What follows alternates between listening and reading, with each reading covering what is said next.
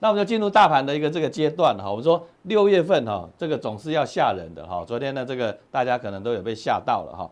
那我说什么六月会吓人呢？大家如果印象所及啊，二零一五年哈，入股的最高点呢，就是在六月份，然后开始的熔断、熔断再熔断了。所以有时候六月份的时候呢，这个行情呢，总是呢，呃，会特别的一个呃恐怖了哈。你说这个呃，西区考克对不对哈？它这个惊魂记了哈，就是在六月上映哈，所以六月份呢，这个时间特别的敏感。好，那我说了，这次吓人的是谁呢？我觉得是联准会的，他出来这个吓人哈，因为我们说啊，联准会呢是老实数了哈，就比较。讲话呢不会比较不会那么修饰了哈，因为毕竟呢股市在反弹这个阶段之后呢，其实呢呃市场呢就是还是需要一个信心呢。可是他他讲老实话的时候呢，总是呢讲到真相的时候，有时呢并不讨喜，而且甚至会吓人哈。那我们说市场在反弹到在我们说在一万在一万一千点之上，一万一一千五百点之上的时候，其实呢面临到一个重点，就是说哎。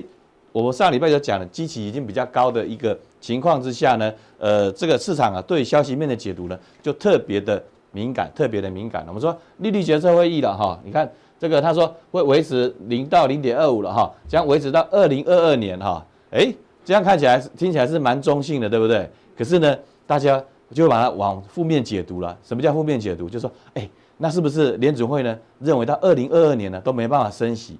那不会升息代表什么意思呢？就经济不会起来哈，所以市场呢把它往坏的方向解读的时候，哦，这个市场呢波动就会很大很大了哈。昨天这个道琼呢也打到几乎就是熔断了哈。那晚上呢这个呃已经有个吓人，一早起来了看到这个跌点呢也是更吓人哈。所以包含了就说这个整个一个这个利率决策的这个维持到二零二二年这个不变的情况下哈，那。购债的步调不变，诶，大家怎么不去看利多呢？因为它要持续要要纾困嘛，对不对？我们说纾困最大了哈，对于说整个市场提供的一个呃呃这个这个整个资金的一个活水了哈。购债的部分，然后这个展望啊等等，那不考虑升息，确实嘛，对，你升息这不是这个雪上加霜嘛，好，所以我想包含了就国会它也会呢，希望国会推推出更多的这个振兴的这个措施了哈，所以看起来是中性偏多，可是市场呢就是。哎，自己吓自己了哈，这个呃，这个人哈，就是鬼吓你啊，你不会害怕；但人吓人哈，你就会觉得这吓死人哈。所以我们来看哈，说啊，我们就回到这个上礼拜我们所讲的台股九宫格。台股呢，这九宫格里面，我们看到这个几遍几遍，哎，都是利多嘛，对不对？哦，包含低利率啦，然后整个一个纾困出清洗这行情。那我上礼拜我跟大家讲了哈，其实这个这个什么，这个彩蛋在这里的哈，就是。呃，我看上礼拜大 K 呢还猛做这个笔记，就说，哎，股市未接呢已经略高了哈，也面临前波的这个套牢区，其实就在这里了哈。所以我们说这个这么多白天鹅里面呢，就跑出了这只黑天鹅哈。所以投资朋友了哈，在面临这样的一个操作的时候，也是呢，呃，近期要步步的这个。呃，小心了哈，小心为宜了哈。好，那我们就来看关谷了。说大咖到底在做什么事情？之前呢，八大关谷低档护盘的很累了嘛，对不对？上来他总要讲说什么哦，那享受一些胜利的果实嘛，对不对？所以近期的哈，这个八大关谷券商呢是逢高呢是站在调节的一方了哈。那既然它站在调节一方，代表什么呢？上面呢就是有略有一些压力了哈，因为上面就是套牢区嘛，它不，你你不确定它能不能上去，还是一一回事嘛，要多久他也不晓得，所以呢，它一定的什么呢？逢高调节，保留一些子弹的这样的一个状况。好，一万一千点的话，确实这个轮涨的脉动的话很乱，很不好操作哈。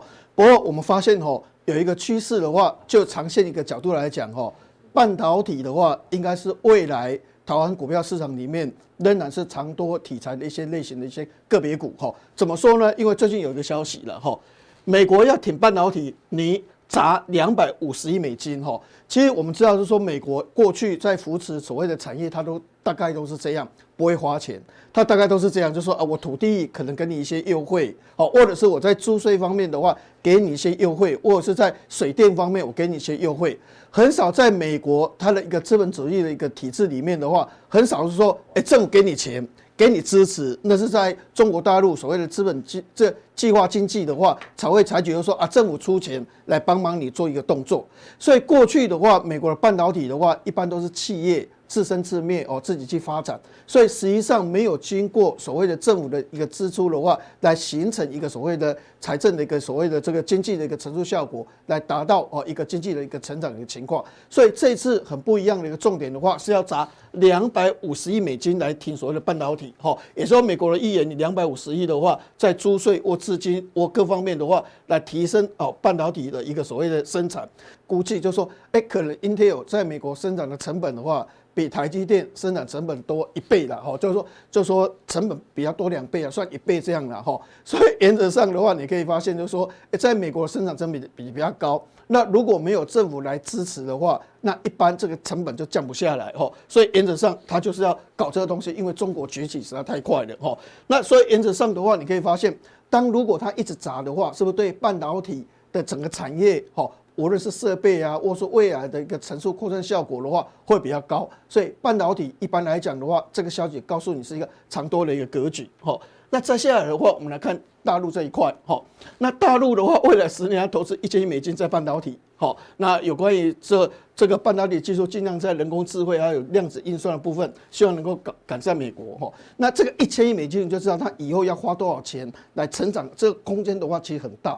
所以实际上，半导体未来的一个所谓的投资，还有它产生的乘数效果的话，其实是非常大的哦。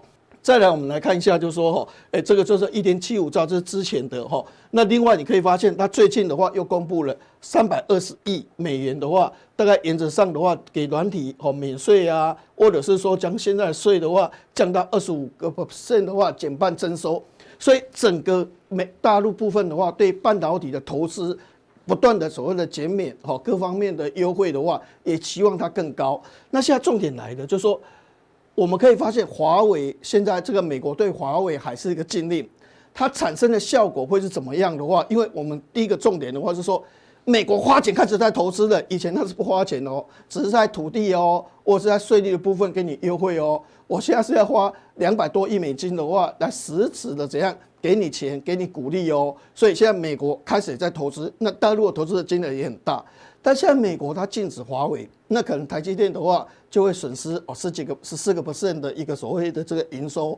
那这个未来的发展可能会是怎么样？我们现在来沙盘推演。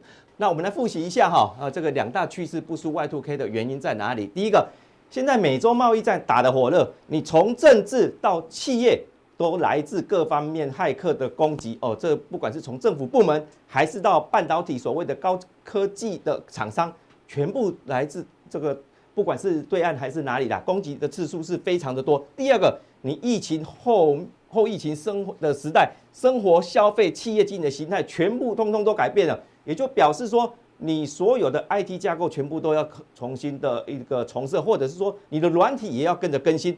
光是这两个商机。就让这个所谓的系统整合厂商，他们的呃，我们从业绩来看啊，哈，其实有不少公司已经超过两千年那时候 Y2K 的一个商机了。那我们再来复习一个呃，就是未来这系统产业两个走向，一个就是大企业，我现在我可能资安的一个能力不够，但是呢，哎，我要去强化一个治安部门，那现在的治安股股本都很小，一亿两亿市值几亿的很多啊。我与其自己来成立，我倒倒不如我就直接入股了。其实很多公司都是这样子的。